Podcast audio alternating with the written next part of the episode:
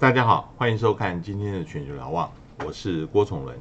呃，最近南海的情况，很多人呃非常的注意，也很担心，在这个美国大选前的几个月，可能会呃爆发这个军事冲突。我们今天特别邀请到淡江大学国际事务与战略研究所的黄正教授，跟我们来讨论南海的情况。黄教授好，崇伦好，各位观众大家好。呃，当然，为什么要谈？主要是在差不多一个月以前，美国国务院有一个南海声明啊。嗯，这个南海声明，呃，其实基本上就是完全呃否定掉中国大陆对于南海的一些声索的一些要求，然后一直强调二零一六年的仲裁庭做出来的决定要完全来实施啊。但是我比较好奇的是，从那个。宣布以后到现在，呃，美中的关系开始急剧的恶化，其中包括呃，庞佩奥发表一个谴责中共跟习近平的演说，现在两国又互相关闭了成都跟呃 Houston 的总领事馆。那你觉得在政治上面来看，现在南海的情势是不是比以前要更紧张？那在军事上面是不是也有会越来越趋向紧张的可能？总体上来讲，美中的关系是趋于紧张的，尤其是呃，自从六月份以来，我们看到了包括呃，这个中共中央政治局委员杨洁篪跟美国国务卿 Pompeo 在夏威夷见了一个面，但是双方都没有发表任何共同的声明或新闻。那么都是个别事后的一些说明。那么在此之后，我们就看到了很多彼此之间的呃对抗的，或者是出招的这个部分。那让我们看到，不论是在军事行动上面，或者是在呃这个南海的声明，包括这个蓬佩奥后来在尼克森啊总统啊图书馆的一个重大的讲话，这些一连串的事情。那么会让我们感觉是美中双边关系面临了一个新的情况，而且是趋于紧张。但是如果就南海部分，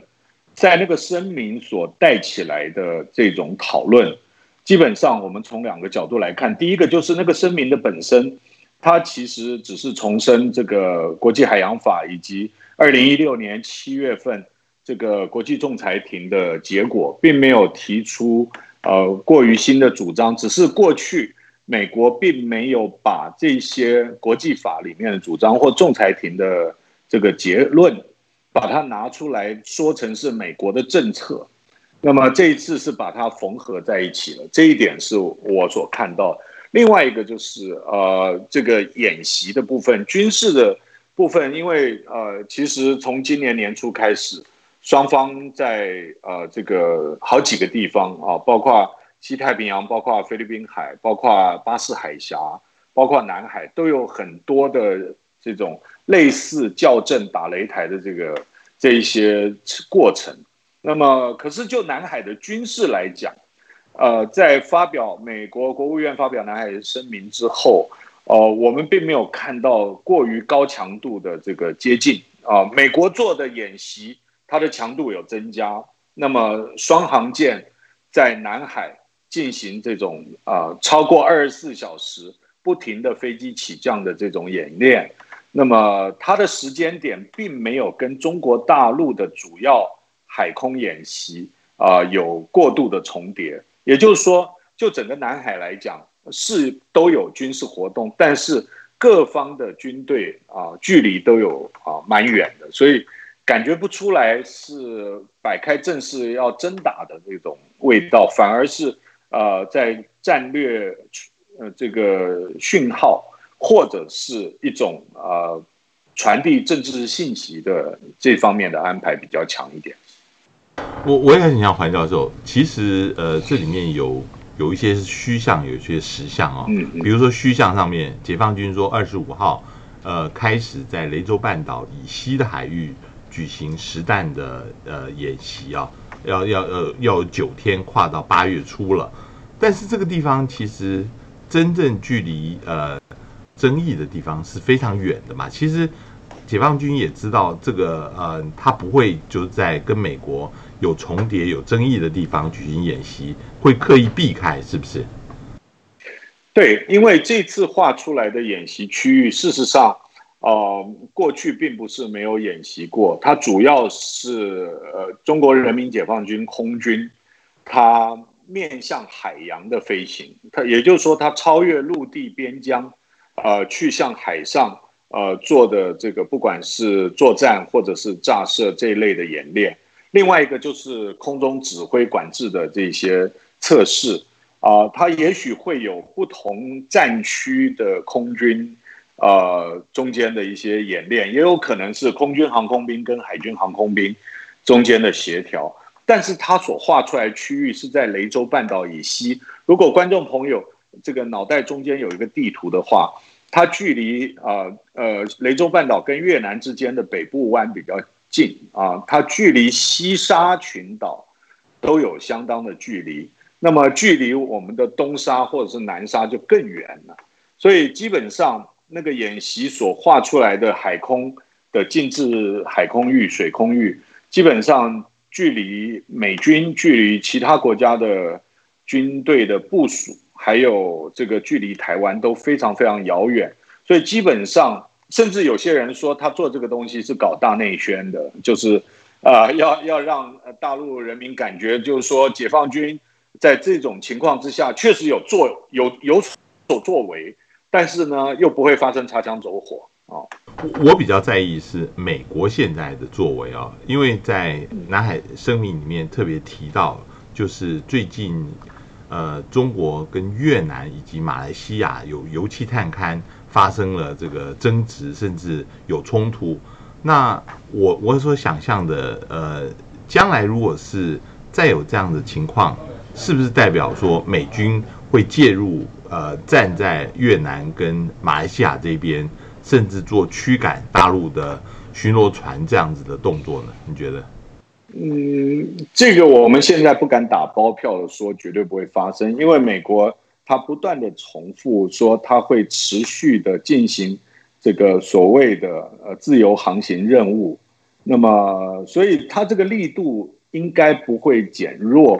呃，但是呃，美国跟中国大陆之间的海空啊，也有这个 Qs，也就是说不预期的遭遇的如何避险的一些协定啊。那么，所以我觉得目前我所我的解读是说，现在彼此都是传达呃，摆出一个政治的象征，传达一个传达一个政治的讯息。那么摆姿态，告诉对方说我的存在以及我的利益在哪里。但是各方都无意直接冲突或挑起任何，呃，甚至小规模的军事冲突。我觉得各方都没有意愿，也没有准备。呃，黄教授，我我想特别问一个事情，就是你刚刚也提到，现在美国跟中国大陆是有签订那个海上遭遇的一个协定哈。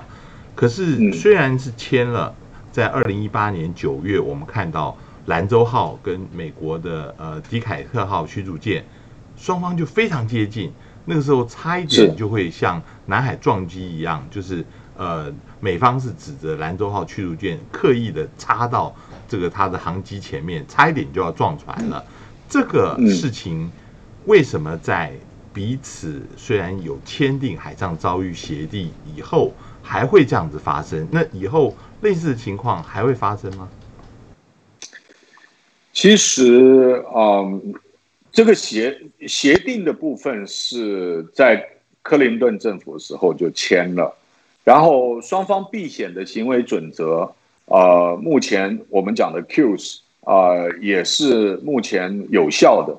只是说呃政治上面的决定，因为这种船舰靠近这种非常危险的这种动作，基本上应该不是呃舰长或者是。一个低阶的指挥官就可以做这样决定的。那么，那么尤其是这个二两千零一年的这种 EP 三事件之后，以及以及现在啊，目前我观察到美中之间的关系，如果发生了这种所谓不预期的遭遇或者是擦枪走火的话，很可能马上就延烧到一个呃政治上本来就很紧张的一个气氛，就会把这个瓦斯点燃。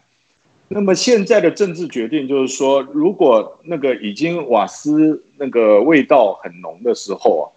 呃，双方反而会呃更注意不要要不要去画那个火柴，因为你画火柴，很可能那个结果并不是画火柴的人他所可以控制的。那么我觉得目前双方的政治的氛围啊，就是